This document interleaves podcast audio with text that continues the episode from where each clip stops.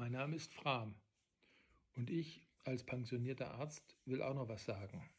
Ich fand die Aktion der Schauspieler gut, sehr gut. Ich habe schon lange darauf gewartet, dass da was kam. Vor allem der Hinweis auf die unausgewogene Berichterstattung der Medien war wichtig. Ich will keinen Haltungsjournalismus. Ich will freies Journalistentum. Und was soll das jetzt? Ich kritisiere den Lockdown und werde dann für das Sterben auf den Intensivstationen verantwortlich gemacht? Ja, geht's noch? Was ist mit dem Passivrauchen, den Verkehrstoten, der Umweltverschmutzung, der Kindersterblichkeit bei Kobaltgewinnung und so weiter und so weiter?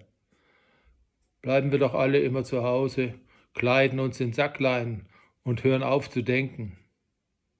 Meine Meinung.